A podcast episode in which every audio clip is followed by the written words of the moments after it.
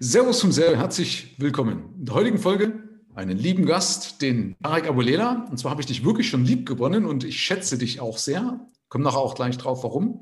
Du bist seit 30 Jahren Verkäufer, richtig? Also seit dem 14. Lebensjahr, korrekt? Ja? Tatsächlich, ja.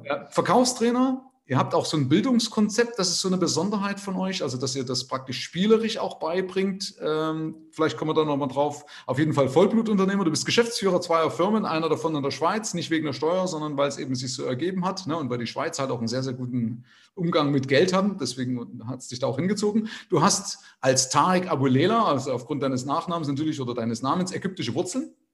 Und ich finde, dass so dieses Pharaonen-Gen, das steckt heute noch so in dir drin. Warum? Weil dein Motto ist ja, wir machen Champions.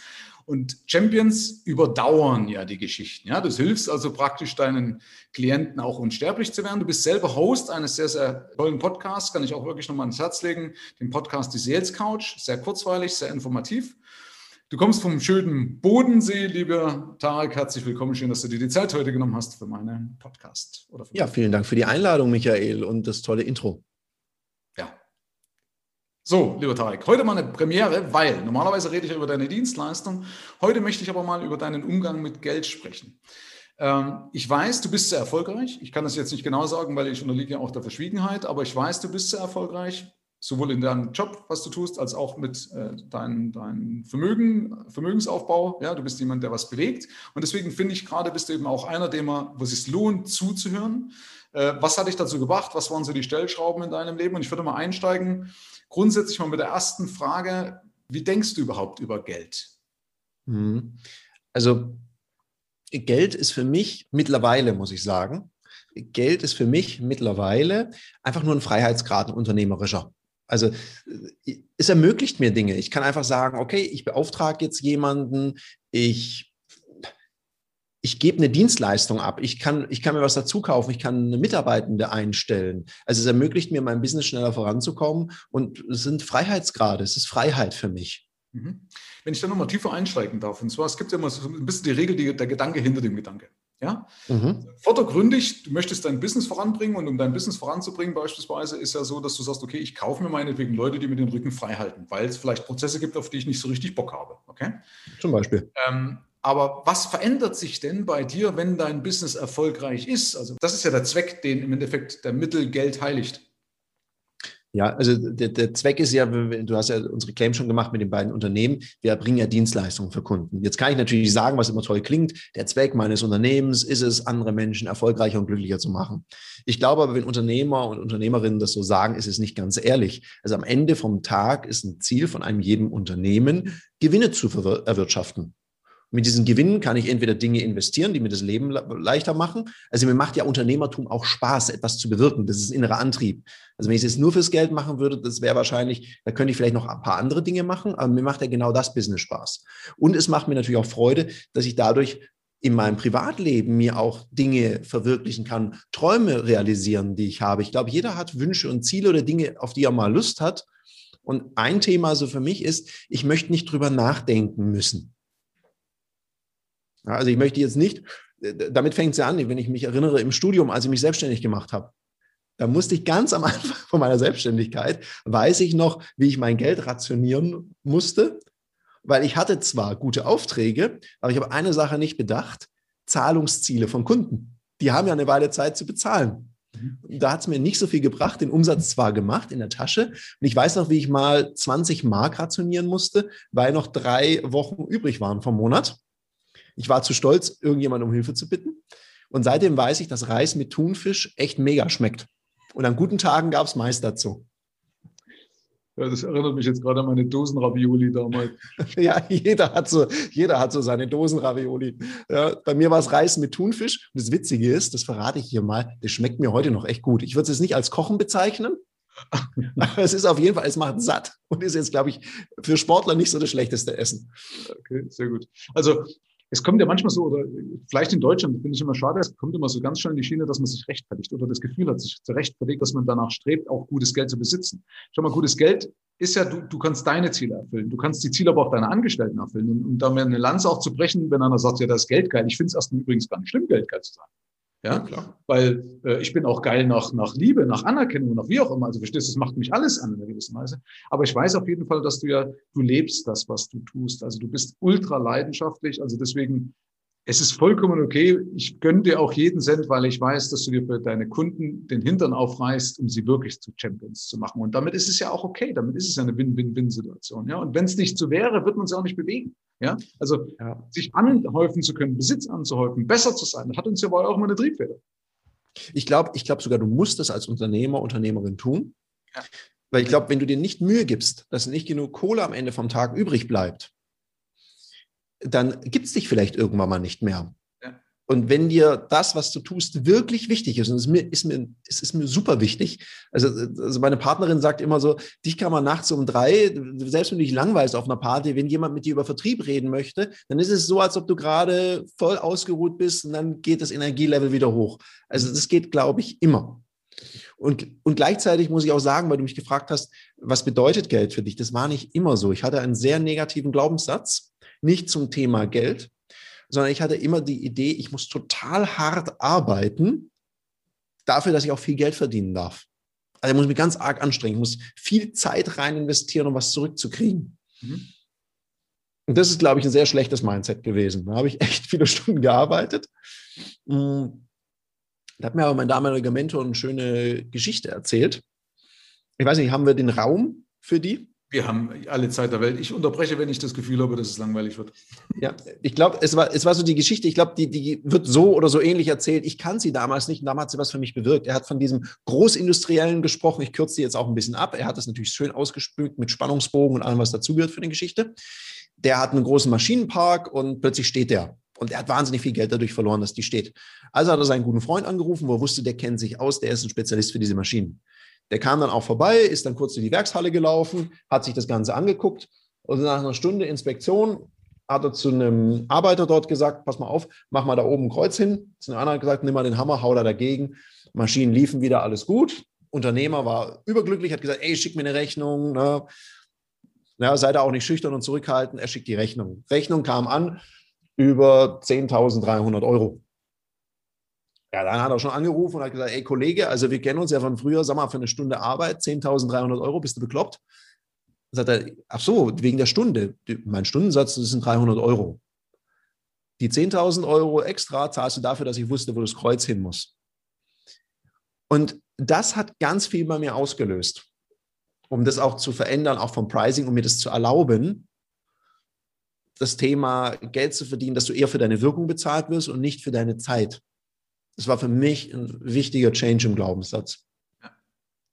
Es ist ja auch, wenn du, wenn du alleine überlegst, wenn Leute glauben, das Geld anhäufen oder den Wunsch nach Geld an, anhäufen zu wollen und dem Kunden zu helfen, wenn das ein Widerspruch sei, dann musst du an deiner Einstellung arbeiten. Weil wenn das in meinem Geist auszuschließen ist, ist ja, ist ja noch schlimmer als deine Einstellung, dass ich hart arbeiten muss ja, für Erfolg. Teile ich übrigens auch, also ich hatte das damals auch, für mich war mein Glaubenssatz ohne Fleiß kein Preis. Ja, also, ja klar, das sind ja die Sprüche, die man so hört. Ist alles so, das hat mein Papa mir erfolgreich eingetrichtert und das sorgt natürlich dafür, dass wir beide härter für unseren Erfolg arbeiten mussten, als irgendeiner, der halt sagt, nee, mir kann das auch einfach zufliegen. ja, klar. Ich meine, es gibt schlimmere Glaubenssätze, aber irgendwann mal ergibt es Sinn, sich dem auch zu stellen. Was ist überhaupt meine Einstellung dazu? Ja klar, weil du suchst ja sonst nicht nach den einfachen Lösungen. Weil wenn du diese Einstellung beispielsweise hast, dann denkst du ja auch, ne, es ist normal, dass ich meinetwegen zehn Jahre hart arbeiten muss, die ersten drei Jahre keinen Urlaub machen muss oder machen darf, weil sonst heißt es ja nach außen hin wegen Reichtum geschlossen äh, und das Vermögensaufbau äh, langsam geht beispielsweise. Ja? Mhm. Dann nimmst du ja sowas als gegeben hin und suchst nicht nach einer Lösung oder siehst die Lösung nicht, also ignorierst sie einfach, weil das ja nicht sein kann. Es, darf, es kann nicht sein, was nicht sein darf. Das ist einfach so. Wer ehrlich mit sich ist, der wird das auf jeden Fall feststellen. Und damit werden Leute an dir vorbeiziehen. Also das ist schon so. Ne? Da kann man jetzt nicht sagen, das ist jetzt irgendein esoterischer Hokuspokus, sondern weil du es als gegeben hinnimmst, denkst du gar nicht drüber nach, wie es besser gehen könnte. Ja, Damit oder, kommst du gar nicht auf die Lösung. Ja, oder welche alten Zöpfe kann ich abschneiden? Also Dinge, ja. die ich gewohnt war zu machen, die vielleicht sich überholt haben oder die mittlerweile besser gehen. Also auch sich selber regelmäßig in Frage stellen, ist ja auch so ein Ding. Ja, ganz wichtig. Also ich finde, äh, selbst zu reflektieren, sowohl in guten als auch in schlechten Zeiten, ist eine ganz wichtige Erfolgseigenschaft. Also viele schaffen das ja selbst zu reflektieren in schlechten Zeiten, wenn es schlecht läuft. Aber ich finde halt, dass du auch genauso reflektieren solltest oder selbst reflektieren solltest, wenn es nicht gut läuft. Ja, also ich muss ja nicht erst warten, bis es wieder noch. Ist auch für viele, ist auch wieder eine Mindset-Geschichte. Äh, ich will bis nicht zu sehr über Mindset reden. Ne? Ich bin ja eigentlich einer, der sagt, es ist nur ein kleiner Teil. Ne? Aber für viele ist es ja normal, dass ein Geschäft in Wellen äh, läuft. Mhm. Ja? Und denke ich, warum? Warum muss denn auf dem Hoch immer ein Tief folgen? Es kann doch auch einfach kontinuierlich nach oben gehen. Ja? Aber das liegt eben daran, wenn ich immer wieder in Frage stelle, es gibt natürlich Einschnitte, für die kannst du nichts, aber wenn ich jedes Mal, wenn es gut läuft, die Frage stellt, wie geht es noch besser? Ja, ohne dass einer sagt, du kannst ja trotzdem dankbar sein. Also eine Mischung aus Dankbarkeit und Hunger. Ja, ich will bis heute nicht ich reden, sondern ne, das ist ja eigentlich ist ja dein Part. Ja, ja, da, da, da triggerst du natürlich einen Punkt bei mir, weil ich wurde mal gefragt, ob ich denn ein zufriedener Mensch bin. Also ich halte mich ein sehr zufriedener Mensch, oder? Oder wie sieht es aus? Ich bin sehr zufrieden und gleichzeitig gebe ich mich nicht zufrieden. Also dieser Hunger, ich glaube, äh, wenn ich, wenn ich jetzt das, das ist so das Ziel für dieses Jahr, es schaffen, die Erfolge mehr zu zelebrieren. Mhm. Weil das ist so, mir macht der Weg dahin total Spaß. Also manche sagen, ja, Erfolg ist kein Sprint, sondern Marathon. Also ich liebe so den Marathon und laufe dann durchs Ziel und denke mir, okay, wo ist der nächste? Anstatt mal ganz kurz wenigstens zu jubeln das ist vielleicht so ein persönliches Learning von mir, was ich mal ein bisschen besser hinkriegen könnte, dass ich nicht sage, okay, nächste Challenge. Aber ich glaube, das ist halt, wenn man so ein bisschen wettkampforientiert ist, dann, also ich suche das dann halt auch. Und ich glaube, das ist so was, wo ich jetzt gerade merke, es gelingt mir immer besser, aber es ist ein Prozess. Also da bin ich jetzt auch nicht zu streng zu mir. Ja, ist auch, auch ganz wichtig. Ja, danke für, dass du das so sagst. Du wärst ja nicht dort, wo du bist, wenn du dieses Programm nicht hättest. Also viele sagen immer, das ist ja so ein negatives Programm. Stimmt ja gar nicht. Jedes mhm. Programm hat zwei Seiten. Nur es pusht natürlich, es, es treibt mich voran, aber ich glaube so, mh, hm, die Wahl zu haben, ist, glaube ich, wichtig, weil sonst degeneriert man zu so einem Hampelmännchen, was immer genau gleich funktioniert. Man zieht am Schnürchen, dann macht's was. Richtig, genau richtig. Aber ich weiß, du hast dir ein wunderbares Umfeld geschaffen, du genießt das ja auch, was du tust. Ne? Aber es ist ja, ja gut, klar. wenn jetzt die Erkenntnis kommt, also wie gesagt, also du hast recht. Also deswegen finde ich immer immer so ein Maß aus Dankbarkeit, weil Dankbarkeit ist ganz wichtig, sowohl für die Gesundheit, also ist auch, also nicht nur fürs Geschäft, sondern eben auch für die Gesundheit, für dein seelisches Wohlbefinden.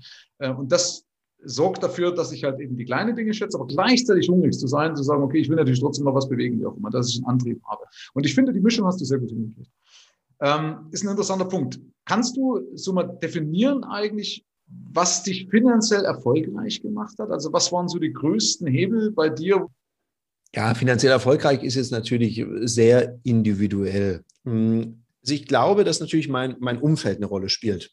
Also ich habe ähm, zum Glück in meinem Umfeld Menschen, die erstmal so nach Motto unterwegs sind, jetzt mal ruhig brauner, was auch mal wichtig ist, weil ich habe natürlich, ich, ich habe, ich hörte mich manchmal so Sätze sagen wie, wie Budgets, ich brauche keine Budgets, ich mache so viel Umsatz, da muss ich nicht drauf gucken. Das ist okay, solange du ein Einzelkämpfer bist. Sobald du anfängst, also viel Umsatz machen ist immer okay, by the way, muss ich als Vertriebsmensch sagen. Ne, ich glaube, irgendwann musst du natürlich auch gucken, dass du ein bisschen haushaltest damit. Und mein Vater hat mir mal was gesagt, er sagt, gib maximal ein Drittel von dem aus, was du ausgeben könntest. Das war so ein Leitspruch. Muss man wissen, mein Vater war Banker, meine Mama ist Buchhalterin. Und äh, wenn die beiden, ich, ich weiß noch, die kamen dann zu mir nach Konstanz, als ich mich selbstständig gemacht habe und sind meine Buchhaltung, es war zwar kein Schuhkarton, aber ein anderer Karton, und sind die durchgegangen. Ich musste mir bei jeder Quittung die Frage gefallen lassen, war das nötig? Brauchst du das? Und was ist das für eine Ausgabe? Ich bin dann geflüchtet. Habe die das alleine machen lassen. Und ich glaube, äh, was hier zu einem Erfolg geführt hat, ist so eine gewisse Demut vor dem. Also nicht mich darauf verlassen, dass das immer so bleibt. Dann auch ein bisschen Geld zu behalten, also nicht alles rauszuhauen. Wenngleich ich sagen muss, es gab Phasen, ich meine, es ist so, wenn man als junger Mann eine ordentliche Provision aufs Konto kriegt, da neigt man schon mal, oder ich neigte dann auch dazu, es mir sehr gut gehen zu lassen. Und es ist, glaube ich, okay, weil es gibt manche Wünsche, das will man einfach mal erlebt haben und einfach mal machen. Und irgendwann mal verliert es den Reiz. Also es, es, ist nicht mehr ganz so wichtig. Also es muss nicht die, was weiß ich was, die dritte, vierte, fünfte, sechste, siebte oder wie auch immer, wie viel die Uhr, weil du kannst ja immer nur einer am Arm tragen sein. Aber eine Zeit lang war das was in meinem Leben, was mich sehr gepusht hat glaube, viel schlauer war dann mal ein bisschen genauer zu gucken. Also finanziell erfolgreich ist ja nur die Konsequenz aus den Dingen, die du tust. Ich glaube, dass wir mit unseren Kunden, wir sind sehr, sehr ehrlich mit unseren Kunden. Also wir kriegen manchmal Anfragen. Ich sehe das ähnlich wie ein Arzt. Es kommen ja manche Leute, die waren dann bei Dr. Google, haben dann diagnostiziert, was sie haben und haben auch schon die richtige Medikation für sich rausgesucht. Mhm. Und solche Anfragen kriege ich ja auch. Und wir geben uns dann sehr große Mühe, dass wir uns mal hinsetzen, gut zuhören, verstehen, was ist der eigentliche Bedarf oder sind wir nur an einem Symptom dran? Und dann auch sehr ehrlich und faden gerade sagen, was es braucht. Das ist nicht das, was unsere Kundschaft manchmal erwartet. Das sind manchmal größere Projekte, aber das sind auch manchmal kleinere Projekte, wo ich sage, das brauchen wir alles nicht, lass was sein. Also ich glaube, eine ganz fadengerade Ehrlichkeit und dass wir sehr genau definiert haben, was, ist, was sind unsere Werte. Das weiß auch jeder im Team, was die Werte sind und nicht nur so als, ich sag mal, so ein popliges Leitbild, sorry, wenn ich das jetzt so sage, sondern jeder im Team weiß auch, wie es operationalisiert wird. Also wir haben ja diesen Claim Exzellenz im Vertrieb. Und der schönste Moment für mich ist, wenn jemand aus meinem Team, wenn wir ein Projekt besprechen, mir sagt, naja, Tarek, aber mal ganz ehrlich, ist das Exzellenz? Wäre es denn besser, wenn wir das so machen? Ist es dann nicht viel mehr Exzellenz? Dann denke ich, cool, wenn das eigene Team schon drauf achtet. Also wenn jeder da mitdenkt und mitarbeitet.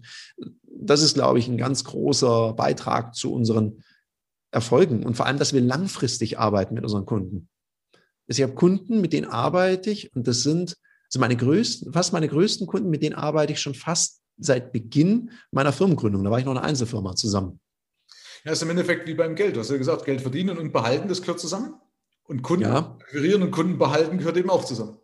Ja, weil sonst machst du ja immer den Prozess neu, weil genau. je länger du mit, einer, mit, einem Kunden zusammenarbeitest, desto mehr trauen die dir auch zu und du wirst auch zu einer Anlaufstelle. Ich hatte das letzte Anfrage so nach dem Motto, Herr Aboleda, sagen Sie mal, können Sie programmieren? Da sage ich, naja, wenn ich es nicht selber programmieren muss, um was geht es denn? Mhm. Das heißt ja, wenn es dir dann gelingt, dass du Ansprechpartner bist, weil deine Kundschaft dir vertraut. Und ich würde sagen kann, ich kann es nicht, aber ich kenne jemand. Und dann heißt ja, können Sie den mit an Bord holen oder können Sie mich dahin vermitteln? Ich glaube, das ist ganz, ganz, ganz wichtig, hier kontinuierlich zu arbeiten. Ich bin überhaupt kein Fan von diesen Swipe hoch und mit diesen drei Tricks wirst du unendlich reich. Mhm. Ich glaube einfach, es ist ein Marathon, es braucht Ausdauer und dass ich einfach gesagt habe, ich liebe den Prozess dahin. Das ist für mich ein Unterschied, ob ich Lust an oder auf Leistung habe. Und ich bin jemand, der Lust an Leistung hat und der auch dieses kontinuierliche, teilweise diese Routine, ist ja wie beim, beim Sport. Ich meine, wenn man gesagt, was macht ein Profiathlet aus?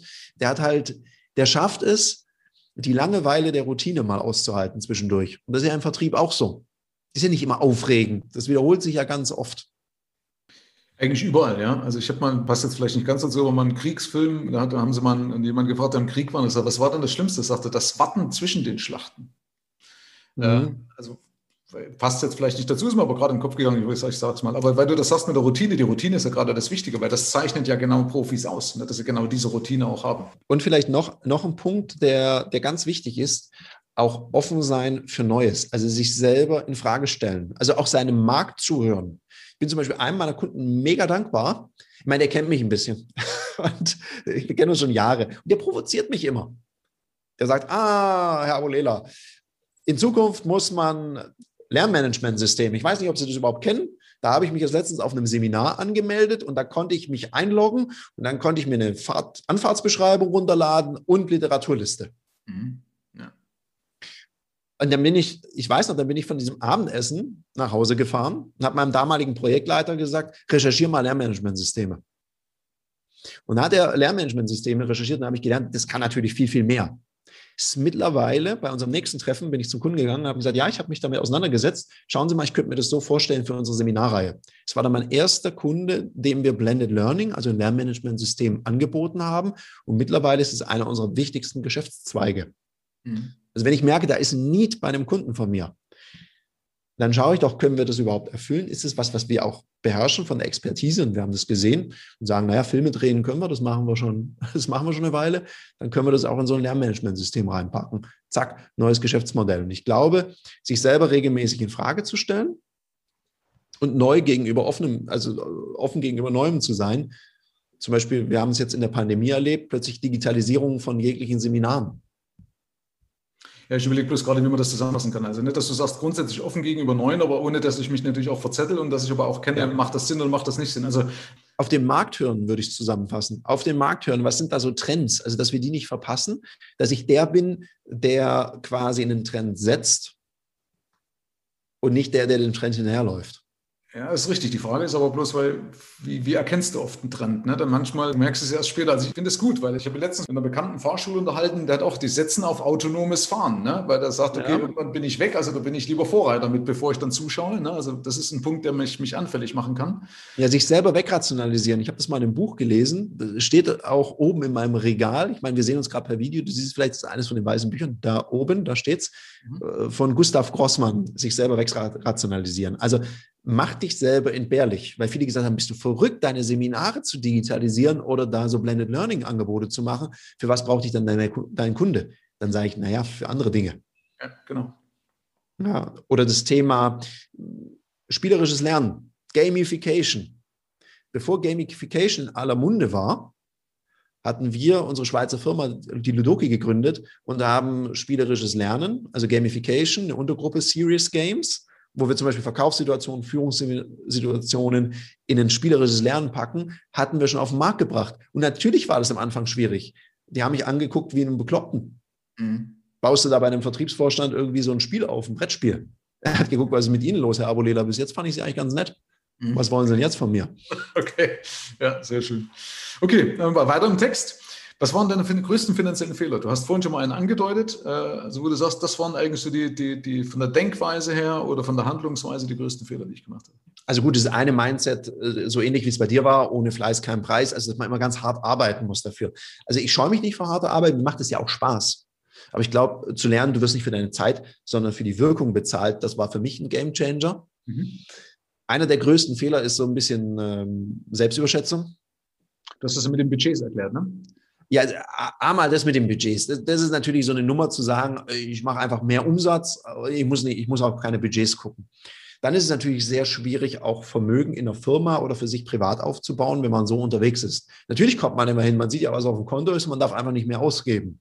Schwierig wird es dann immer nur dann, wenn mal irgendeine Delle kommt oder es ein bisschen länger dauert, weil ich meine, das mit dem Thunfisch, das hat zwar war, war vor einer Weile okay, ich muss es aber nicht jedes Jahr öfters wiederholen. Mhm. Also das ist sicherlich ein, ein Fehler, sich da drauf zu verlassen. Und ein anderer Fehler ist so das Thema, ich habe mal ein bisschen mit Aktien gezockt. Und dann einfach A zu denken, ich kann das besser als Profis. Also ich könnte den Markt schlagen. Mhm. Das muss man halt auch erstmal schaffen. Und das weiß ich noch, ich meine, das kann ich hier erzählen. Ich habe mal, ich glaube, mein, mein witzigstes Experiment, also zwei Sachen. Deutsche Telekom ich war Erstaktionär. Mhm, sehr gut. Ja, so gut war es nicht. Und die Hast waren dann, glaube ich. Krug, zu viel Manfred Krug-Werbung da gesehen damals, oder? Ja, ja, und dann dachte ich, jawohl. Und ey, das ist gestiegen ohne Ende. Ich war da Student, ich hätte es mal raushauen sollen. Die waren bei 100 Mark oder so. Mhm. Verkauft habe ich sie dann, glaube ich, bei 14 Euro. Ja.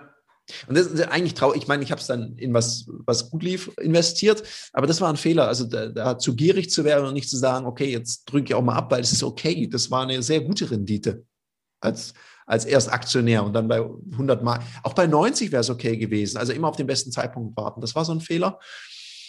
Und dann manchmal zu krass zu zocken.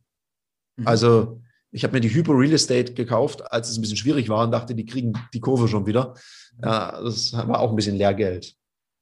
Aber zumindest ist dir vielleicht erspart geblieben, genau, dass du bei Wirecard ins fallende Messer gegriffen hättest, wo du denkst, ach komm, die kommen schon wieder. Ja, ja das habe ich mittlerweile dann gelernt, das nicht nochmal zu machen. Also die Wirecard, das abzuschließen, haben ja auch 99 Prozent ihres Kurses verloren. Ähm, wir wollten gerade mit der Telekom noch irgendwas sagen. Genau, also der Haupt, die Hauptaussage ist ja eigentlich darum, dass man irgendwas rumexperimentiert, wo man keine Ahnung hat und das nicht zu Ende gedacht hat. Das ist ja eigentlich ein Punkt. Weil die Telekom selber wäre ja nicht falsch gewesen, hättest du beispielsweise ein vernünftiges Stop-Loss gesetzt bei Telekom. Ja, und auch mal gesagt habe, ab hier ist es okay. Also man muss ja auch mal einen Gewinn realisieren, sonst liegt es ja einfach nur auf dem Konto. Natürlich kann ja, man sagen. Aber, aber es ist genau der Punkt, dass eben genau das, das System gefehlt hat, dass die, dass die, die, ja. der, die, die, die Sucht oder dass die, man, dass die Leute glauben, in der Anlage liegt das Seelenheil, also indem ich jetzt einfach hier viel Geld mache mit der Telekom-Aktie, aber sie übersehen das System, dass das System wichtiger ist. Also ich kann nur Erfolg mit Aktien haben, wenn ich auch ein System verfolge, dass ich weiß, warum ziehe ich eigentlich jetzt wann wie die Reißleine. Ja? Entweder über eine Chartanalyse, über einen Stop-Loss oder indem ich es breit streue oder keine Ahnung, dass ich eine Bilanz äh, anschaue und so weiter. Ich will jetzt hier nicht klugscheißern, aber das würde ich zusammenfassen, das war eigentlich da der Fehler. Ja? Nicht, dass du die Aktie gekauft hast oder dass du mit der Nee, nee, die Aktie war mega. Weil die, auch die, die Hyper Real Estate, das, das hätte ja genauso gut gehen können. Ne? Ich muss nur wissen, okay, äh, weil ich kenne jetzt dort die, die, das Handelsvolumen nicht, ne? weil es gab ja Aktien, da konntest du, hätte ja auch ein Stop-Loss nichts genutzt. Also, ich weiß nicht, ob du Intershop noch kennst, damals, Jahr 2000, mit, mit der Telekom-Aktie ja. war ganz groß.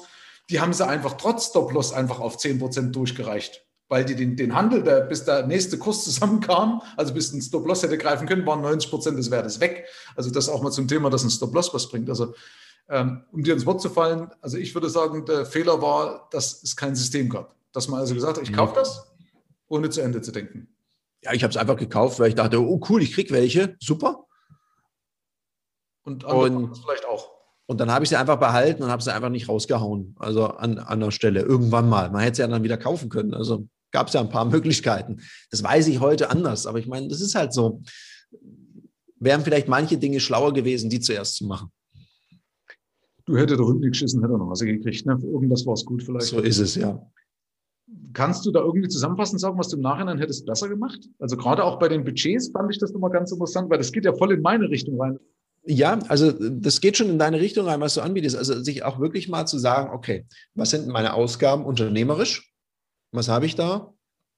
Und dann zu schauen, okay, was mache ich denn mit dem Geld? Also auch so ein Unternehmen, weil mein, am Anfang, ich bin ja nicht so irgendwann mal aufgestanden und habe gesagt, so, ich werde jetzt Unternehmer, ich mache einen Businessplan. Ich bin irgendwie in mein Unternehmertum so reingestolpert aber mit Vertrieb, mit der Handelsvertretung angefangen, habe halt verkauft. Ich habe mich, glaube ich, am Anfang gar nicht als Unternehmer gesehen, sondern eher so als Freiberufler. Ich habe mich als Verkäufer, als Vertriebler gesehen und fand es mega, weil ich gesagt habe, das ist sehr cool. Ich kann als junger Mensch mein Einkommen dadurch, wie gut ich was mache, weil ich war erfolgsabhängig bezahlt, kann ich total einfach selber steuern. Muss einfach nur mehr verkaufen. Dann gibt es mehr Cash in the Tash. Ganz einfach. Da, da war ich, glaube ich, noch kein Unternehmer ab dem Zeitpunkt, wo ich angefangen habe, unternehmerisch zu agieren, das wäre ein Zeitpunkt gewesen, wo ich früher, denke ich, mal reinschauen hätte müssen. Was habe ich denn dafür Kosten? Was brauche ich auch nicht? Also auch alte Zöpfe oder irgendwelche monatlichen Kosten, die ich habe, abzuschneiden. Und ich habe äh, erst letztens wieder was entdeckt. Ich habe bei meinem Telekommunikationsanbieter so noch eine alte Datenkarte mitlaufen gehabt. 39 Euro im Monat. Gut, das, das macht mich weder arm noch reich, aber es sind 39 Euro, wo ich dann mal gefragt habe, was machten die? Ja, das wissen wir auch nicht. Mhm. Dann sage ich, ah ja, gut, dann kündige ich die jetzt. Also dann habe ich die jetzt einfach gekündigt. Also es ergibt schon Sinn, mal so drauf zu gucken und sich nicht einfach drauf zu verlassen. Die Kohle wird schon reinkommen. Ja, aber es kann ja auch, wir werden ja nicht jünger oder sowas, ne? Also das ist ja irgendwas. Nee, auch da darauf gucken. Also ich glaube, ich bin schon jemand, also ich bin jemand, der verschwenderisch und einfach so, so, so ja. rauswirft. Ich glaube, ich gehe da sehr achtsam um, was jetzt auch während der Pandemie, glaube ich, gut war, um meinem Team eine gewisse Zuversicht und Sicherheit zu geben, wo ich sage, okay, unser Geld reicht auf jeden Fall. Es gibt keine Kurzarbeit. Wir konzentrieren uns darauf, die Geschäftsmodelle zu digitalisieren und wir konzentrieren uns darauf, wieder neue Kunden zu gewinnen. War alles Bene. Also es hat Ruhe gegeben. Aber ich glaube, so dieses, dieses Mindset, ich muss keine Budgets machen. Das war so ein bisschen getrieben, weil ich auch ein bisschen damit kokettiert habe. Klar, ich mache so viel Umsatz, da muss ich keine Budgets machen. Hm, es hilft schon. Ich meine, im Hinterkopf habe ich das immer gehabt. Es wird nur dann schwierig, wenn du in so eine Krise reinmarschierst, in so eine Pandemie zum Beispiel. Da hatte ich das ja zum Glück schon. Hätte ich das zu dem Zeitpunkt nicht gehabt, eine einigermaßen ordentliche Übersicht, ich glaube, das wäre schwierig geworden. Mhm. Weil da wäre ich ja total unsicher gewesen. Das ist ja wie, ich meine, du bist selber Pilot, das wäre wie total schlechtes Wetter und alle Instrumente fallen aus. Ja, richtig. Ich weiß nicht, ob das als Pilot dann so der Supergau ist, aber ich stelle es mir schwierig vor. Wenn mein Cockpit nicht mehr funktioniert, ich nicht auf Sicht fliegen kann, dann habe ich, glaube ich, Probleme dann hast du auch ein Problem, definitiv. Ja. Dann wirst du auch abstürzen mit einer hohen Wahrscheinlichkeit, wenn du keinen künstlichen Horizont hast. Den, den bräuchtest du wenigstens den künstlichen Horizont, um nicht abzustürzen. Das ist aber ein guter Vergleich. Ähm, genau. Ich wollte jetzt noch mal was sagen. Jetzt habe ich gerade kurz den Faden verloren gehabt, weil ich das jetzt mit dem Piloten, das hat mich jetzt aus, aus der Bahn geworfen, weil ich jetzt über diese Metapher nachgedacht habe, ob das jetzt so stimmt. Das stimmt, was ich so erzähle. Aber ja, da habe ich ja Glück gehabt. Ja, aber ja, es ist halt auf jeden Fall, ist es ja menschlich. Ne? Wie gesagt, weil die, die, gerade Leute, die halt sag mal, sehr ehrgeizig sind wie du auch, ne? und, und äh, die in so einem Betrieb oder in so einem Bereich tätig sind, neigen ja logischerweise dazu zu sagen, komm, das kriege ich später gebacken. Ja? Was kostet die Welt? Ne? Und, und man muss es auch erstmal, man muss überlegen, diese, die Persönlichkeit, du machst es ja seit dem 14. Lebensjahr, bist du in, in dem Job tätig oder hast du, bringst du schon auf die Straße. Das musst du als junge Persönlichkeit auch erstmal verarbeiten. Ja? Also wenn ich an mein erstes großes Einkommen im hohen fünfstelligen Bereich gedacht habe. Da habe ich auch gedacht, ich bin Gott. Ja, jetzt brauche ich nichts mehr. Jetzt ruft mich mein Banker an, gratuliert mir zum Geburtstag. Verstehst du? Also, das musst du erst mal verarbeiten. Ne? Und, und hat, er, hat er angerufen? Ja, ja, die haben tatsächlich angerufen. Das war und, und äh, es gab dann einen Umstand, der mich ganz schnell wieder auf die Boden der Tatsachen geholt hat und meine Freunde haben mich auch wieder auf den Boden der Tatsachen mhm. geholt. Ne? Also das ist schon wichtig, aber ich verstehe jeden, wenn ich einen Fußballer sehe, der sagt, jetzt habe ich plötzlich ein Millioneneinkommen, äh, macht das mal, weil sie, Diego Maradona, sie machen immer so einen riesen Vorwurf und sagen, Mensch, ja, das selber schuld hat, da hätte er keine Drogen genommen. Aber das musst du erst mal schaffen, da mit diesem Übermaß an Erfolg klarzukommen. Mhm. Auch mit dem Geld umgehen lernen, das ist ja auch sowas. Ich weiß ja auch noch, das ist, ich, ich da, da habe ich ein paar Versicherungen verkauft, habe, glaube ich, eine Provision gekriegt, damals von 1400 Mark. Das war für mich als Student 1400 Mark. Ich bin durch die Uni gelaufen, so, was kostet die Welt? So sieht ein finanziell freier Mann aus. Hier, schaut mich an. Dann weiß ich noch, bin ich in Konstanz zu einem Herrenausstatter gelaufen und bin dann rausgelaufen habe mich nicht mehr so finanziell frei gefühlt, weil das Geld sehr schnell weg war und noch nicht mal richtig gereicht hat. Ich habe mir natürlich einen teuren aus. Ich dachte, da gehe ich zum besten, besten in Town und habe dann gemerkt, okay, da kann man sich auch noch nach der Decke strecken. Also es hat mich sehr schnell auf den Boden der Tatsachen zurückgeholt. Okay, ja, so hat jeder halt, findet seinen Dämon ne? und so weiter. Aber es ist, halt, ja. es, ist halt, es ist normal und dann ist halt, ich glaube, das kannst du auch in der Regel nur durch ein gutes Umfeld lösen oder sowas. Ne? Also entweder hast du einen Schockmoment, was ich niemandem wünsche, aber ich glaube, das Beste ist dann, wenn man halt wirklich Leute hat oder Mentoren, die einem sagen, warte, ne? also ich bin ja sowieso immer ein Freund von Mentoren, ja. weil ich selber einer bin, aber du brauchst halt, ich bin ja auch stolz, ich wäre nicht das, was ich bin, wenn ich nicht meine Mentoren gehabt hätte, die auch immer wieder weg sind. Ne? Also, äh, und, und vor allen Dingen auch für verschiedene Bereiche. Ne? Das ist ja auch so. Ja, klar. Es gibt ja selten jemand, ich, ich, ich hatte in jungen Jahren tatsächlich jemanden, der mich so in vielen Bereichen weitergebracht hat. Ja. Und jetzt mittlerweile ist es halt so, je nach Bereich suche ich mir jemanden oder auch jemanden, der mich coacht, wo ich einfach frage, okay, komm, lass uns mal über dieses Thema sprechen. Weil das ist ein absoluter Erfolgskatalysator, weil du mich vorher gefragt hast. Also sich Leute zu suchen, die was erreicht haben, wo man denkt, das würde ich auch gerne erreichen, die einfach zu fragen. Richtig. Und ob das jetzt ein Coach ist oder einfach eine Unternehmerin oder Unternehmer, den man da bewundert, ich merke einfach, erfolgreiche Menschen sind da sehr freizügig mit ihrem Wissen. Die geben das gerne und erzählen auch gerne, wie sie es geschafft haben. Also da bin ich sehr, sehr dankbar für diese Hilfe. Einfach mal fragen. Wenn man Hilfe braucht, einfach fragen. Richtig, genau, richtig. Oder notfalls einkaufen. Also wenn ich das mal sagen darf, du hast dich ja auch ja. bei mir eingekauft, ne? also ja, du sehr erfolgreich bist, ja. Äh, und ich habe aber äh, im gleichen Maße auch davon profitiert von deinem Know-how. Also das ist ja, also ich sehe dich wiederum als Mentor. Deswegen habe ich ja gesagt, ich habe dich lieb gewonnen und sehr äh, schätze dich also wirklich sehr, auch wenn es vielleicht ein komisch klingt, ja. Aber es ist so, weil du äh, du bist eine Granate auf deinem Gebiet. Ja? Also ich habe ja viele, aufgrund meiner, meiner, meiner Tätigkeit, viele Verkaufstrainer kennengelernt, ich will jetzt hier keinen namentlich nennen, mhm. sind alle irgendwo gut auf ihre Art und Weise, aber zusammenfassend kann ich von, von vier, fünf, die ich jetzt ad hoc abrufen kann, kann ich sagen, bist du der Beste. Ja? Äh, und das kann ich deshalb ja auch bewerten, weil ich in der Zwischenzeit bewerten kann, was das, was du tust, der bewirkt.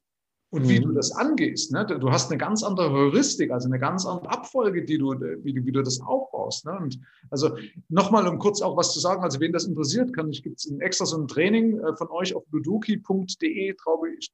Glaube, Ludoki.com und dann, und dann unter Termine gehen, da kann man an öffentlichen Abenden teilnehmen, da mal reinschnuppern. Ist ein spielerischer Approach, wo auch Trainer von uns machen. Es macht zumindest mal eins, es macht auf jeden Fall Spaß und man lernt viele spannende Leute kennen und kriegt halt Feedback von potenziellen Kunden. Das ist vielleicht ein großer Unterschied. Wir bleiben da nicht in der Theorie, wir gehen da sehr praktisch hin und trainieren eben nicht im Wettkampf, sondern davor. Weil ich finde, im Wettkampf, also im Kundengespräch zu trainieren, ist einfach eine teure Art von Training. Also das ist, vielleicht hilft mir da, ich, ich war mal in einem Schachverein. Ich war auch, ich war Zwickauer Schachmeister. Ei, okay. Ja, so weit habe ich jetzt nicht, so weit habe ich es nicht gebracht zu einer Meisterschaft. Ich durfte nur beim Turnier mitspielen, so als äh, Kanonenfutter hatte ich das Gefühl. Und ich finde, ein gutes Verkaufsgespräch oder allgemein Schach finde ich was ganz Schönes, weil du lernst ein paar Züge im Voraus zu denken. Und es hilft dir auch in der Kommunikation, dich mal darauf einzulassen, wenn ich jetzt das sage und jemand sagt das, was mache ich dann, was mache ich dann? Und einfach mal ein paar so Züge im Voraus zu denken. Ist ja ähnlich wie auch bei deinem Thema, gerade beim Thema Finanzen. Es ergibt ja schon auch Sinn, mal ein paar Züge im Voraus zu denken. Also heute an morgen zu denken, ist ja nicht das Verkehrteste, was man machen kann. Ja, finde ich einen guten Vergleich. Das ist ja im Endeffekt ja auch eine Logik, ne? Also, dass du eine Logikkette aufbaust und das durchgehst. Also, ich finde ja ein schöner, schöner Vergleich mit Schach. Mhm. Ähm, Ja, lieber Tarek. So, also ich dadurch, dass ich dir immer lausche, vergesse ich immer, was ich sagen wollte. Aber das ist ja eigentlich übrigens auch eine wichtige, trotzdem eine wichtige Eigenschaft als Moderator. Zwar blöd, ne, aber sich auf den Menschen einzulassen und wirklich hinzuhören und nicht weiterzudenken, damit ich es dann für mich rund kriege. Ne? Ähm, das vielleicht mal passend beim Verkauf, habe ich zumindest mal gelernt, ist da was dran. Also ich habe für mich bin ich dann besser geworden, wo ich nicht mehr bei meinen Zielen war, sondern wirklich ausschließlich bei den Zielen des Kunden. Ja? Also ich ja. hatte ein grobes Skript, aber ich hatte die, das Training um mich dann auch wirklich voll auf den Kunden ein, einzulassen. Ja, also klar, das Ziel, du solltest dir natürlich schon Ziele setzen, am besten mehrere im Vertrieb. Ja. Also wo ich sage, was, was will ich denn im Idealfall erreichen, was will ich mindestens erreichen und wenn ich beides nicht erreichen kann, was möchte ich dann erreichen? Ja. Das ist schon wichtig. Und man muss natürlich auch den Mut haben, wenn ich in ein Gespräch reingehe und merke, das, was wir vorher besprochen haben, das ergibt überhaupt gar keinen Sinn, das vielleicht auch zu sagen, zu adressieren. Das meine ich mit dieser Ehrlichkeit. Mhm. Und dann auch einen Alternativvorschlag zu machen. Warum nicht? Ja. Also ich glaube, so beim also unterschreibe ich, was du sagst, beim Kunden zu sein und sich da einzuspüren und zu schauen, was brauchen der jetzt wirklich? Und dann auch, ich, ich, ich habe auch schon im Projekt gesagt, ich glaube, dafür bin ich einfach nicht der Richtige. Da kenne ich andere, die machen das besser oder, oder die empfehle ich hier. Zum Beispiel das Thema Führung. Ich werde oft wegen auch Führungsthemen angefragt. Natürlich, das ist auch ein Thema, was ich kann. Aber ich glaube, da gibt es Leute, die können das besser, die habe ich zum Glück im Netzwerk. Und dann sage ich, äh, lass uns das Konzept aufsetzen. Und dann machen die das Führungstraining. Ich sage, ich kann Sparring mit ihren Vertriebsleiterinnen und Vertriebsleitern oder Teamleitern und Teamleiterinnen hier machen, sehr gerne. Aber wenn es so um eine klassische Führungsausbildung gibt, da habe ich Leute, die können das viel besser, die haben auch viel mehr Spaß dran. Ich liebe es halt, mit Verkäuferinnen und Verkäufern mich äh, in Sparring zu begeben. Mhm. Und ich glaube, das ist auch, da ehrlich zu sich zu sein und zu sagen, äh, worauf man da äh, steht und worauf nicht. Ich glaube, das ist ja auch bei deinem Thema, da hätte ich auch eine Frage an dich, wenn ich mal darf. Sehr gerne. Weil es gibt ja so diese unterschiedlichen Anlageformen. Und damit wird man ja immer, das war ja ein Grund, warum ich mich bei dir gemeldet habe, weil ich so gesagt habe, ey, jeder, der eine erzählt, du musst Kryptos machen, der andere sagt Immobilien sind und der andere Aktiengeschäfte und der andere sagt, na, Aktiengeschäfte ist ja für Anfänger, du musst es hebeln. Hm, ich weiß nicht, ich, ich habe so, hab so das Gefühl, dass ich ja auch ein bisschen Geschmackssache bin. Was bin ich für ein Typ? Oder gibt es so diesen eindeutigen Weg, wo du dann sagst, und so musst du es aufbauen, so viel Prozent Immobilien, so viel Staatsanleihen. Da gibt es ja auch immer so schöne Diagramme, die man findet im Netz. Richtig. Ja, genau. Also war ja auch ein Teil, dass du das so ein bisschen sortiert haben wolltest. Ne? Weil, wie gesagt, du warst ja schon gut aufgestellt. Und es sind ja viele, die stellen sich dann eben genau solche Fragen und kommen dann eben ans Limit, weil es so viele Informationen auf sie einprasseln. Also eine ganz wichtige Frage, es gibt nämlich, es ist extrem typenabhängig. Bloß ein kurzes Beispiel wenn du sagst, Immobilien wären angeblich die beste Geldanlage, ja, was sie mhm. nicht sind. Immobilien haben einen Vorteil mit einem Hebeleffekt, aber äh, langfristig, wie gesagt, äh, sind sie nicht. Aber das will jetzt hier nicht, nicht, nicht klugscheißern. Aber erzähl das mal demjenigen, der beispielsweise in Deutschland, dessen Haus zerbombt war nach dem Krieg, und erzählst den 10 Millionen Amerikanern, die 2008, 2009 im Zuge der, des Platzens der Immobilienblase ihr Heim verloren haben. Mhm. Ja? Was die über Immobilieninvestments denken. Und genau solche Prägungen, da komme ich eben noch auf die letzte Frage nämlich auch noch, weil solche Prägungen spielen nämlich eine Rolle, ob jemand in der Inflation aufgewachsen ist, ob jemand in steigenden Aktienkursen aufgewachsen ist, ob jemand äh, durch eine Krise voll mhm. erwischt worden ist, ob jemand, sein Vater pleite gegangen ist durch solche Sachen. Mhm. Die prägen eine Anlageentscheidung. Da kannst du zehnmal sachlich erklären, Tarek, Aktien sind das Beste. Wenn du in deiner Familie, deine Familie sich hat scheiden lassen, weil dein Papa ein Aktienvermögen verzeiht, verzockt hat, beispielsweise. Bloß als Beispiel, ja. ja. Äh, oder es verzockt wurde, weil er an irgendjemand geraten, keine Ahnung. Dann denkst du über Aktien anders. Dann braucht das, da kannst du der beste Verkäufer sein. Du wirst vielleicht sagen, ja, ich, ja, ne? Also da, da, da stellt sich, stellen sich die Nackenhaare auf. Und das ja, vergessen viele Leute, dass es eben extremst diese Psyche aufgrund von Erfahrungen, gibt es auch Studien, äh, in der Regel im jungen Erwachsenenalter, dass diese Erwachsenen, also dass diese Erfahrungen extremst prägend sind für die Handlung in, in, Folge, also für die Anlageentscheidung in Folge. Das ist ein spannender Punkt, so quasi die finanzielle Sozialisation, die man erlebt hat auch. Ja, absolut, klar. Mhm. Wie gesagt, weil viele sich eben wundern, warum ist das so? Und das hängt halt genau oft auch mit solchen Sachen zusammen. Aber Deswegen danke für die spannende Frage. Und die gebe ich jetzt mal an dich zurück, weil die steht nämlich tatsächlich als letztes auf meiner Agenda. Ob es bei dir solche einschneidenden Erlebnisse war? Du hast da vorhin schon mal so ein bisschen angedeutet, so dieses Programm, ich weiß nicht, wo das herkam, also dass äh, Arbeit äh, nur durch harte Arbeit Erfolg ist. Ne? Mhm. Ist ja eigentlich auch eine Prägung, die ja auch zu deiner Handlung führt, ne? wenn du das nicht aufbrichst oder selber mit dir arbeitest. Und gab es aber bei dir irgendwas, was also dein Geldverhalten oder dein Anlegeverhalten, also so wirklich richtig nachhaltig meinetwegen zum Guten oder zum Schlechten geprägt hat? Hm. Ja gut, ich komme, ich würde mal sagen, aus einem sehr behüteten Elternhaus. Ein sehr ehrgeiziges. Also ich wurde schon so getrimmt, streng dich an, sei fleißig und mein Vater hat gerne so Sätze geprägt, wie, also gerade bei Schulnoten, das war, also es gab ein paar Fächer, die waren egal, aber gerade Mathematik, das war ganz schlecht. Also wenn ich dann eine 1 minus mit nach Hause gebracht habe, also ich war zum Glück einigermaßen gut in Mathe, dann hieß es so, ja gut, eine 1 ist ja ganz nett, aber weißt du, Tarek, ein Abulela, 1 plus ist dann eher. Also da kommt wahrscheinlich dieser Ehrgeiz her, von der Prägung her und dieses streng dich an. Und das habe ich natürlich übertragen. Also mit keiner gesagt, es ist nicht okay, äh, du wirst nicht für Wirksamkeit bezahlt, sondern für deine Zeit. So hat es mir keiner gesagt. Aber ich glaube, das war die Interpretation. Das machen Kinder ja.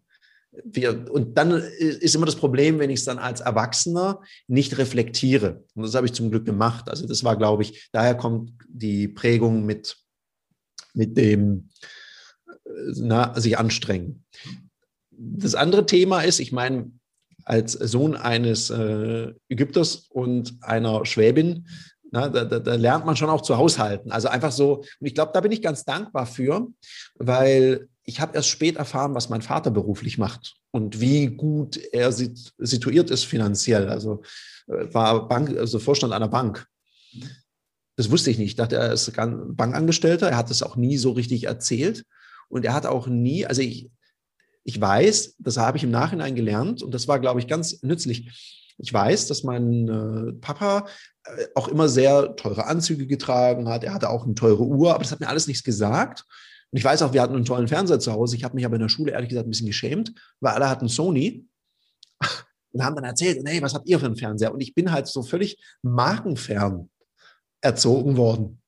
Und ich dachte, ich sage, ja, irgendwas haben wir in Dänemark gekauft, keine Ahnung. Also auf jeden Fall kein Sony. Ich dachte, oh. dann, ja, es war, es waren Bang und Olufsen tatsächlich. Und das habe ich dann erst gelernt, als die dann bei mir zu Hause waren und völlig begeistert waren. Und ich glaube, das war ganz gut, weil das war mein Verhältnis zu Geld. Ich habe auch immer gespart. Das war ganz witzig. Wenn mein Bruder ein Eis wollte, also ich habe eins gelernt, wenn ich für meinen Bruder und mich frage, kriege ich eher mal was aus der Reihe raus. Und dann habe ich immer gefragt, dann habe ich auch auf Arabisch versucht zu fragen. Das kam natürlich doppelt gut an und habe dann mir, habe dann gefragt, ja, kann ich, kann mein Bruder und ich können wir ein Eis haben? Und dann hieß es, ah ja, klar, wenn du auch noch für deinen Bruder fragst. Und dann haben, habe ich das Geld gekriegt und habe meinem Bruder das Geld gegeben. Der hat sich ein Eis gekauft und ich habe es eingesteckt und habe es gespart. Und das war immer so der Trick. Also das war so, glaube ich, meine erste Vertriebsaktivität, die ich da gemacht habe.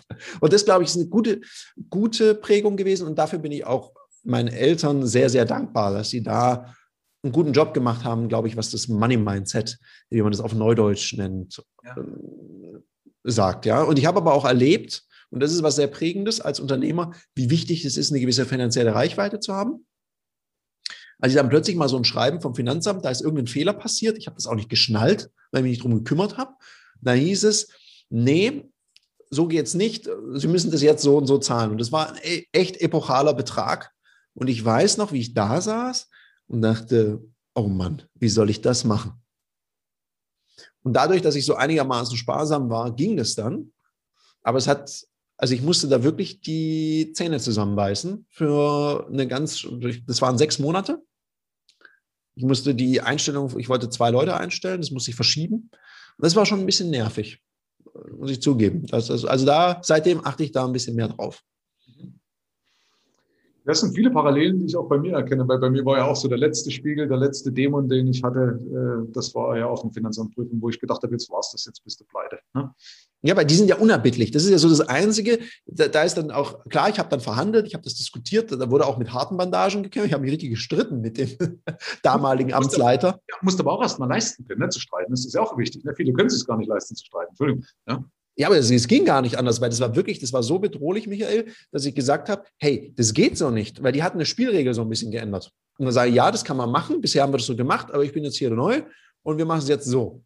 Und ich dachte, oh. Mhm. Und das ist ja dann schwierig, weil gerade mit dem Finanzamt, ich meine, wenn du da blöd tust, dann machen sie die Konten dicht. Und ich habe harte, ich bin mit harten Bandagen da reingegangen. Also, und das wurde auch mal kurz laut am Telefon. Das Witzige war aber, weil ich so vehement mich eingesetzt habe, das konnte mein Gegenüber respektieren. weil er gemerkt hat, da geht es jetzt nicht nur um mich persönlich, wobei der war hart. Ich habe gesagt, Sie, ich, ich habe Leuten einen Arbeitsvertrag angeboten, können wir das nicht irgendwie Stunden oder sonst was machen? Und da ging es sogar darum, dass ich es schon abgebucht habe und ich habe es zurückgeholt. Da musste ich auch mit Engelszungen auf meine Bankerin einreden, dass es geht. Die sagt, das ist das Finanzamt, das kann es nicht bringen. Ich habe das gemacht, es kam dann wieder zurück und dann gab es erstmal Streit. Und, und, aber dann haben wir uns tatsächlich auf so eine Stundung geeinigt und dann ging es. Aber ich konnte trotzdem, weil da war, das war völlig unerbittlich, ich konnte es gar nicht fassen, wie ein Mensch das so krass sagen kann, der gesagt hat, das ist doch nicht mein Problem. Sag ich, sie, ich habe den Leuten Arbeitsverträge angeboten, was sage ich ihnen? Das ist doch nicht mein Problem. Und das war echt, ich konnte es gar nicht verstehen, weil ich sage, hey, ich zahle es ja, gib mir mal ein bisschen Zeit. Und also das ist, das war tatsächlich, da habe ich gesagt, da will ich nie wieder reinkommen, darum muss was auf dem Konto liegen für solche Fälle. Ja, wie schnell du da in eine Hilflosigkeit reinkommen kannst, wo die Leute sagen, du nicht. Ja, so du kannst ganz schnell an der Bürokratie oder an gewissen Sachen zerschellen. Ne? Das ist schon, ja. Ja, da gibt es ja die unterschiedlichen Phasen. Erst kriegt man das und dann so, boah, so dieses in sich zusammensinken erstmal. Und dann bin ich richtig wütend geworden. Wie alt warst du da? Oh, wie alt war ich denn da? Ich war da noch keine 30. Das wird so ja, knapp vor, vor 30 gewesen sein. Könnte auch in die Theorie mit rein. Also wie gesagt, die sagen bis Ende 30 halt im jungen Erwachsenenalter. Ne? Das ist so diese Prägephase, ne? wenn solche Sachen halt passieren. Also was so ab dem Teenageralter bis zum Erwachsenenalter passiert, äh, hat einen Einfluss drauf. Ja, also, also, es war auf jeden Fall, also der, der Puls ist schon gestiegen. Mhm. Krass. Ja, okay. Aber was, was, was gut ist, ich glaube, das ist auch vielleicht wichtig, das ja auch allen mitzugeben. Wichtig ist halt, nicht zu lange in dieser Problemorientierung zu verharren, weil man, man geht ja dann in so eine Problemtrance, nenne ich das rein, und sieht dann nur noch das Problem. Und das ist bei mir äh, relativ krass ausgeprägt. Das ging so eine Viertelstunde, war ich echt Eskalations- und im Kriegsmodus, voller Beast-Mode, bin ich durch die Wohnung getigert. Ja, total. Ich war, ich, ich war echt in Fahrt. Gott, habe ich geschimpft. Ja. Und nach einer Viertelstunde ungefähr habe ich mich selber über mich geärgert, dass ich da weiter rummotze. Habe gedacht, wie löse ich das? Das heißt, ich habe sogar, das war relativ spät abends, ich habe Kunden angerufen. Habe gefragt, ob wir manche Sachen vorziehen können und, und, und, wie wir das regeln können und, und, und. Also ich bin schon voll in die Lösungsorientierung wieder rein. Du hast aber nicht angesprochen, warum, ne? Also ist da nicht, nicht gesagt, hier wegen Finanz das nicht, ne? Doch, ich habe es tatsächlich angesprochen. Ich habe gesagt, ich habe da ein Problem. Ich habe das auch geschildert. Das ist auch nichts, wo ich was groß für konnte. Mhm. Und dann war das, äh, war das okay. Also ich habe gesagt, weil ich habe auch wirklich um Hilfe gebeten. Und da waren einige auch bereit zu helfen. Nachdem ich mich dann gestritten habe, äh, habe ich es ja selber gelöst, dann brauchte ich die Hilfe nicht mehr. Da muss man immer ein bisschen aufpassen, wie man es wie man's anspricht. Ich glaube, das muss man auch gut verkaufen können und es muss auch dem Kunden was bringen. Also ich habe schon auch ein Angebot gemacht. Ja, ist richtig. Aber ich finde es trotzdem auch interessant, dass, dass, dass bei manchen dann irgendwie rummalen sagt, manchmal hilft es auch wirklich einfach direkt anzusprechen. Sagt, du pass auf, ja. wäre jetzt eine coole Geschichte oder wie auch immer, weil manche sind ja echt hilfsbereit. Ne? Also nicht immer, aber wie gesagt, zumindest das auch als, als Option zu haben. Okay, Tarek, würde ich sagen, belassen wir jetzt dabei. Äh, Sehr gerne. Ich, schönen, schönen Wert. Möchtest du noch ein, ein Schlusswort an meine Community richten? Übrigens, alles das von dir finden wir auch in den Show Notes. Und ich so als abschließend noch mal ganz kurz herzlichen Dank, dass du dabei bist oder dabei warst, ja, dir die Zeit genommen hast und mit äh, Rat und Tat zur Seite standest. Und ich empfehle den Zuhörern auf jeden Fall Sales Couch. Einfach, ich verlinke das, wenn nicht irgendwo unter Podcast, Spotify, überall die Sales Couch mit Tarek Abulela werdet ihr finden und äh, abonnieren am besten. Lohnt sich reinzuhören äh, und dabei zu bleiben. Ja, also auch da Kontinuität macht natürlich erfolgreich. Aber jetzt bitte Schlusswort an dich an äh, oder Schlusswort für dich an meine Gemeinschaft. Ja, also danke erstmal für die tolle Einladung. Und wenn ich an eine Community, das sind ja Menschen, die interessieren sich für die Finanzen. Ich glaube, es gibt ja so den Spruch, es gibt nichts Gutes, außer man tut es. Also diejenigen von euch, die jetzt schon lange dem Michael zuhören und sich immer überlegen, lohnt sich ihn anzurufen oder auch nicht. Ich kann euch eins sagen, es lohnt sich auf jeden Fall. Macht das, auch wenn Anrufen äh, manchmal ein bisschen anspruchsvoll ist. Er hat, glaube ich, mittlerweile ein Kontaktformular auf seiner Website. Das funktioniert besser als der Anruf, weil der Michael entscheidet sich ja selber, wann er erreichbar ist und nicht. Also er lebt das. Er ist so eher so der Mensch walk the talk. Also er ist jetzt kein glatzköpfiger Haarwuchsmittelverkäufer, sondern er lebt das ja tatsächlich, was er da predigt. Und ich finde, das ist sehr, sehr wertvoll. Ich schätze die Zusammenarbeit sehr. In dem Sinne, Dankeschön. Dann, lieber Tarek, dann muss ich doch nochmal sagen, also herzlichen Dank für die Lorbeeren. Sehr gerne von Herzen. Herzlichen Dank fürs Rein und Hinhören. Ab hier liegt's an dir. Bis zur nächsten Folge. Dein Michael Serve. Schau auch gerne mal auf meiner Seite michael-serve.de vorbei. Ich freue mich, wenn du vorbeischaust.